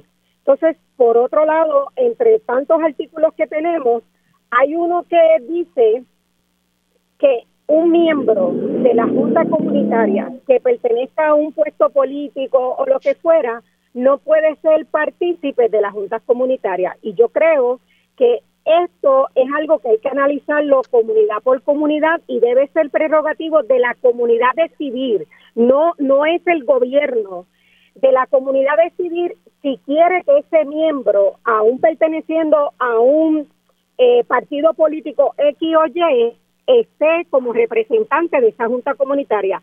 Porque, por cierto, comento que el mismo reglamento dice que ellos no discriminan por raza, religión ni nada, pero sin embargo acá me estás diciendo que si perteneces a algún partido político, tienes un puesto político, no puedes participar. Y yo creo que esto es algo que internamente las juntas tienen que decidir porque el gobierno no puede seguir imponiéndose a las comunidades, Mili. Esto no es permitible. Entonces, por otro lado, también tenemos de que se suponía que este reglamento se discutiera todo el tiempo, abierto a las comunidades y finalmente eh, la oficina de OSEC decidió qué hacer con el reglamento sin dar apertura a las comunidades. O sea que ustedes no tuvieron esa participación que, hubieran deseado en, este reglamento. Pues claro que no, y ellos lo saben. Y es lo que el problema serio que estamos teniendo es que ellos siguen imponiéndose y no quieren expulsar a la comunidad. Y ahora mismo miembros que tienen en su junta, quienes la decidieron fueron ellos sin consultar a las comunidades si estábamos de acuerdo con esos líderes que ellos seleccionaron. Así que yo creo que esto hay que pararlo desde ya porque no podemos seguir permitiendo que, que atropellen a nuestro liderato comunitario, porque es una falta de respeto. Entonces, mira cómo lo hacen a puertas cerradas, eh, en días que no fueron viables para las comunidades sin anunciarlo, y está aprobado por el señor Omar Marrero Díaz el 9 de enero, que apenas casi ni se habían reportado a trabajar la gente, y entonces no hubo una apertura de solicitud para que las comunidades pudieran discutir finalmente si aprobaban unos reglamentos que supuestamente eran unas guías. Voy a pasar con Jeffrey, ahorita lo presenté Jeffrey Rivera, que él es líder eh, comunitario en el residencial Luis Llorens. ¿Tu preocupación, Jeffrey, eh, sobre este reglamento? Mira, Mili, este, como mencionó la compañera Monesta, yo me uno en solidaridad a las comunidades especiales. Eh, yo soy residente de residencial público y dirán, ¿por qué Jeffrey está aquí? Pues sencillamente por solidaridad a nuestros compañeros y compañeras de las comunidades especiales como mencionó Modesta, las comunidades especiales han estado eh, desde hace tiempo, desde hace años, organizadas, tienen sus propias juntas, sus propios líderes comunitarios, sus propios reglamentos. Y este reglamento va en contra de los reglamentos que esas propias comunidades han levantado. Eh, yo te puedo dar en mi calidad personal, cuando la Administración de Vivienda Pública o el Departamento de la Vivienda hace cualquier reglamento o cualquier este, ¿verdad? protocolo, ellos nos citan a nosotros como residentes de vivienda pública a vistas públicas. Las vistas públicas se llevan a cabo por escrito y también se llevan a cabo presencial, que pueden entonces emitir comentarios. En esas vistas públicas se graba y la persona que no quiera ser este, grabada o escuchada de voz puede hacerlo por escrito para recomendaciones de comentarios, enmiendas o añadirle cosas a esos reglamentos que hace la Administración de Vivienda Pública. ¿Por qué OSET no le permitió a estas comunidades que tanto dicen tener este, ¿verdad? Que llevemos a cabo transparencia o participación comunitaria, pero no le damos ni la transparencia ni la participación comunitaria a estas comunidades que años levantado, que conocen las necesidades de sus de su residentes y su comunidad, que son la primera respuesta antes del municipio y antes del Estado dentro de sus comunidades, porque no le dan esa oportunidad. Y eso, eso es lo que nos basamos nosotros, que no le dieron participación durante el proceso de las famosas supuestas vistas, porque cuando ellos pusieron este la notificación de que hay un reglamento, fue por Facebook, y como mismo sabemos de esta, esa, ese link estuvo habilitado por dos días y no se pudo descargar el reglamento. Cuando la Administración de Vivienda Pública emite algún reglamento, lo envía a todos los medios rotativos de los periódicos, lo pone en su página de Facebook, lo pone en la página de Internet, este, se le entrega a los residentes en, en las diferentes oficinas de, administración y las personas tienen un tiempo para poder analizar, hacer recomendaciones y participar en las vistas públicas. O se pudo haber hecho esto mismo que hace la Administración de Vivienda Pública, pero no quieren que se le escuche la voz ni se tome en consideración las comunidades especiales por medio de sus juntas comunitarias que ya están constituidas por años. Esto no es de ahora. Sí, sí, y no hace sentido, ¿verdad?, que, exista esta oficina de comunidades especiales si tú no le estás dando participación a las comunidades, que son comunidades. las que saben y, las que conocen y saben lo que ocurre dentro de, su entorno. Ahora sí tengo a Nilmaris Díaz Ramos, que ella es organizadora comunitaria de Furia Inc.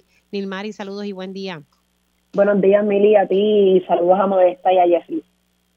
Bueno, eh, ya cada uno de los líderes han esbozado, ¿verdad? Y, podemos resumir en gran parte que, está, no, le permiten a las comunidades poder participar, especialmente en, este reglamento. ¿Cuál es la posición de, Furia en este tema?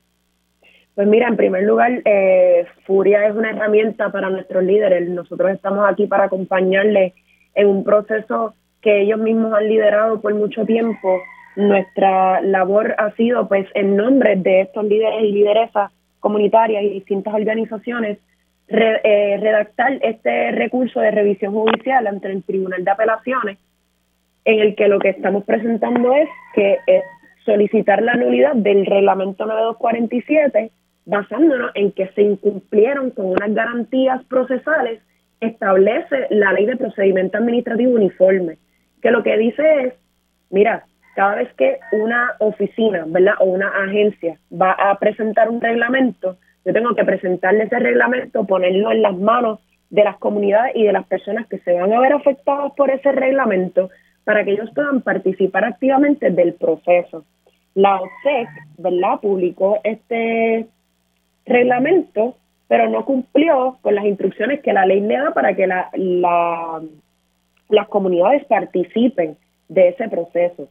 Eh, un asunto bien importante que garantiza ¿verdad? La, la participación ciudadana es que tú tienes que publicar el reglamento y tienes que cumplir con la con que la publicación de ese reglamento sea adecuada. Como bien mencionó Jeffrey, esta primera publicación se puso en la página de Facebook, ¿verdad? Y hay que cuestionarse cuán práctico realmente es publicar eso en una página de Facebook cuando la OPSEC ni siquiera tiene una página este, oficial de la oficina. Y por otro lado, eh, algo que requiere la ley habilitadora de, de la OPSEC es que tú tienes que dejarle saber a la gente que pueden solicitar vistas orales significa vista, un espacio para que la gente discuta el reglamento y traiga sus preocupaciones. Así que las comunidades no tuvieron esa oportunidad, ¿verdad? La OPSEC simplemente dijo que ellos no estaban obligados a hacerlo, pero lo que sí ellos están obligados a hacer es decirle a la gente, mire, ustedes pueden solicitar estas vistas orales. Em, realmente, y todo esto, el, asunto se resume en que la OPSEC tiene que cumplir con la ley habilitadora de las comunidades especiales. Y la política pública de la ley de comunidades especiales es que las comunidades especiales son las que tienen el, ¿verdad? el derecho y el conocimiento para su autogestión y su autodeterminación. Así que. Ahora, Nilmaris, ¿cómo ustedes, y pues ya se me está acabando el tiempo, cómo ustedes los van a lograr que sea nulo este, este reglamento? ¿Cuál es el proceso a seguir? Pues el proceso es, se sometió esta revisión judicial hasta el tribunal, ante el Tribunal de Apelaciones. Ahora tenemos que esperar a que el Tribunal de Apelaciones acoja y lea ese recurso. Este, ya se le dijo a usted que tiene un tiempo para responder y en ese recurso lo que se hizo fue solicitar la nulidad de FAS, que es eh, cuestionando directamente los procesos en los cuales se le notificó al público de la reglamentación, si se le proveyó la, la, oportunidad adecuada para participar y entonces ver si, si para el Tribunal de Apelaciones eso es suficiente para anular el reglamento. Y entonces poder poder entonces regresar al, al proceso atrás, ¿verdad? Porque eh, a este el, la revisión judicial lo que nos permite es déjame, Déjame hacer una pausa porque hay una, ¿verdad? No me queda claro unos detalles. Déjame hacer una pausa y entonces regreso con ustedes para cerrar este tema y darle paso a los otros líderes comunitarios. Hacemos una pausa aquí en Dígame la Verdad y regresamos en breve. Dígame la verdad, las entrevistas más importantes. De regreso, otra producción de Rosalis Torres. Conéctate todos los lunes al programa de fiscalización, investigación a profundidad y análisis del Centro de Periodismo Investigativo. Agenda propia. Todos los lunes a las 2 de la tarde, solo en Radio Isla 1320. Síguenos en Instagram. Instagram, Radio Isla TV. Conéctate a radioisla.tv para ver las reacciones de las entrevistas en vivo. En vivo. Esto es Dígame la verdad con Mili Méndez. Y ya estamos de regreso aquí en Dígame la Verdad por Radio Isla 1320. Les saluda Mili Méndez. Sigo con mi panel eh, comunitario que está integrado por Modesta Irizarri, Jeffrey Rivera y Nilmaris Díaz Ramos. Me quedé en el caso de Nilmaris para tener un poco claro el tema que estamos discutiendo. Si usted está conectando, estamos hablando sobre la impugnación del reglamento de la Oficina de Comunidades Especiales, que ahora se le dice OTSEC, eh, para el establecimiento de juntas comunitarias. Me estaba diciendo Nilmaris que se está pidiendo que este reglamento sea nulo porque no ha seguido, no, no siguió eh, lo que reclama o exige la ley habilitadora de comunidades especiales. Cuando me dices, Nilmaris, que esto está en revisión judicial en apelaciones, es que dentro del tribunal de primera instancia ustedes no prevalecieron. Reglamentos son procesos administrativos, ¿verdad? La oficina o agencias gubernamentales de establecer reglamentos. Discúlpame, que estoy en una entrevista de radio. Eh, esa es modesta, disculpa. este, sí, que las agencias gubernamentales tienen el poder de establecer reglamentos. Entonces, la ley de procedimiento administrativo establece, ¿verdad?, que la agencia puede establecer un reglamento y si ese reglamento es aprobado y se desea revisar, el próximo paso es directamente al Tribunal de Apelaciones. Este, o sea, no entra en este caso el Tribunal de Primera Instancia, iría directo a apelaciones. Ah, ok, ok, ok. Así que ahí está entonces eh, este proceso. Correcto. Como, este, como este reglamento fue aprobado, ¿verdad? este el asunto entra a apelaciones y vamos directamente cuestionando lo que es el proceso de aprobación. No se, no entramos con este recurso discutiendo tanto el contenido del reglamento como tal, porque eso es un asunto que debió haberse tenido la oportunidad de discutir en lo que si hubiesen garantizado las vistas orales para que la, la gente pudiese participar. Aquí yo lo que estoy observando es que eh, la Oficina de Comunidades Especiales como que perdió la razón de ser, ¿verdad? Porque como que no, la razón de ser de esa oficina era poder ayudar a las comunidades especiales como que tener un acceso al gobierno y de momento eso no lo estamos viendo. Correcto. Eh, eh, lo que estamos viendo es que la, la oficina, ¿verdad? No sé, tomó unas decisiones este, en las que en las que prefirió imponer unas unas reglas y unos reglamentos cuando, como mencionó Jeffrey Modesta, cada junta tiene su propio reglamento y el propósito de la ley de comunidades especiales es que las comunidades especiales tengan esa autogestión. Ok. Bueno, pues ya con ese tema vamos a ver entonces en qué termina este proceso para declarar nulo este reglamento. Gracias, Nilmari, y al resto de los compañeros que, que entraron en el panel. Gracias por el espacio, Emilio. Un abrazo. Bueno, gracias a Modesta y a Jeffrey que estuvieron también formando parte de este panel. Ahora voy a mi próximo eh, panel comunitario y es para hablar eh, sobre el impacto de las falteras en las comunidades. Hay, hay varios proyectos. Se busca eh, construir una asfaltera en Moca e Isabela. También una en Guaynabo que hasta ahora no, no se ha construido debido a que las comunidades se activaron pero se construyó una en Bayamón, que también ha sido objeto de discusión. Tengo eh, a Nieves Rivera en línea, de, ella es líder de Causa, es la organización que está, eh, que se ha. La organización que se ha unido contra estas falteras que busca eh, construirse entre los municipios de Moca e Isabela. Buenos días, Rivera, ¿cómo estás? Buenos días, Mili, y muchísimas gracias por la oportunidad. Este, te quiero contar primero que Causa es el Comité Aceitunas y Arenales Unidos por la Salud y el Ambiente eh, en contra de este proyecto nefasto que eh, lo quieren ubicar en el municipio de eh, Isabela, en el barrio Arenales, pero que afecta al barrio Aceitunas de Moca, que colinda con Arenales y el viento que en Puerto Rico viene generalmente de este a oeste, nos va a estar afectando los gases tóxicos de esa eh, Estoy escuchando algo de fondo, no sé si eres tú o si es Elba. Déjame presentar a, Elba Dávila. Buenos días, Elba. Sí, buenos días. Buenos días.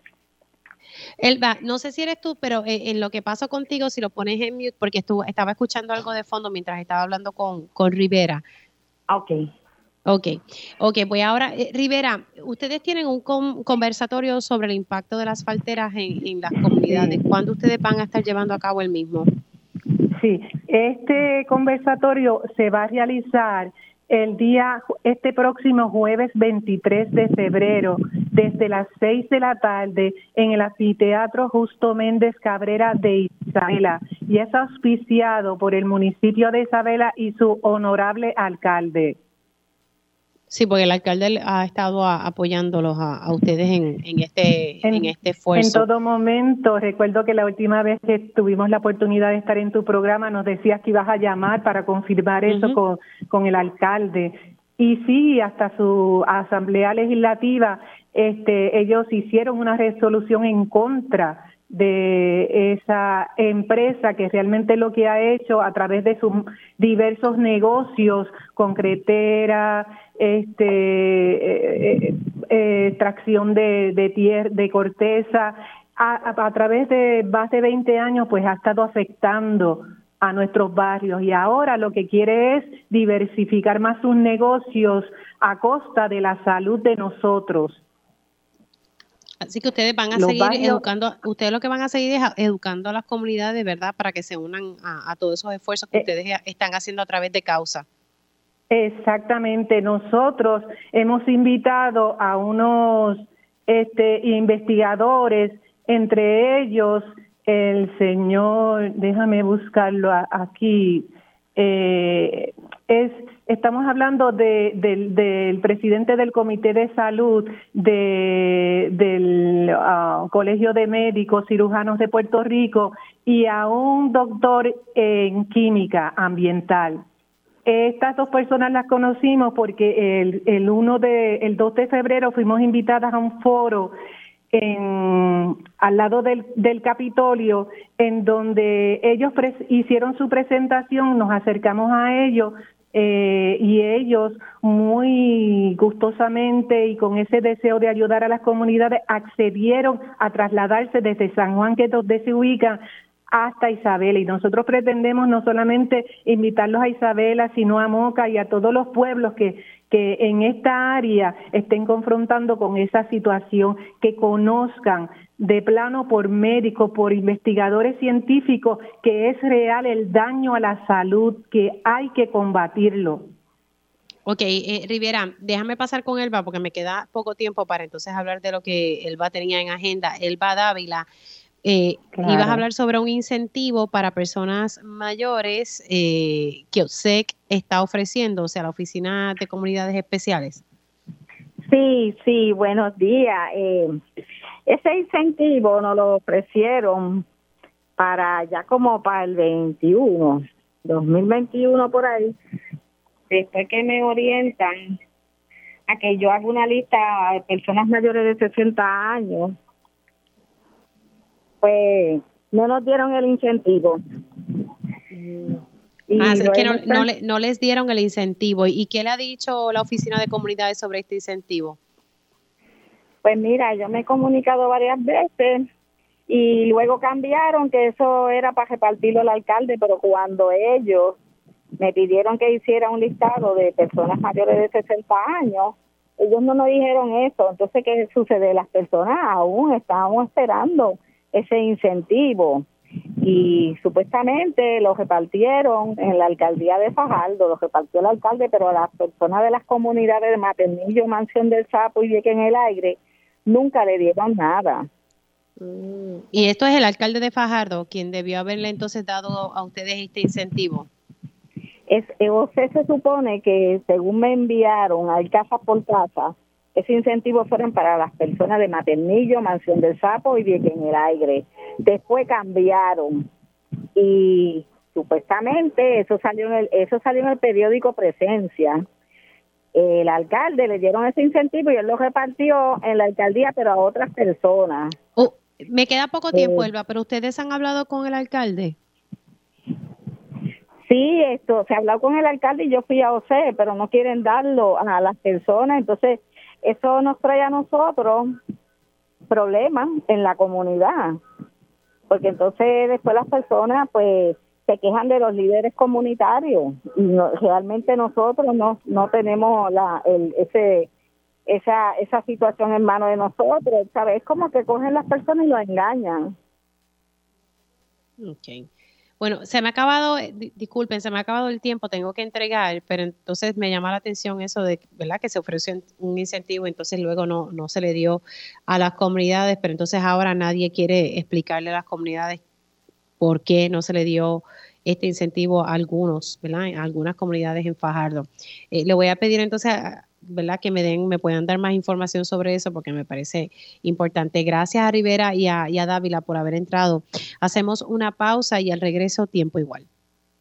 Esto es Radio Isla 1320, el sentir de Puerto Rico.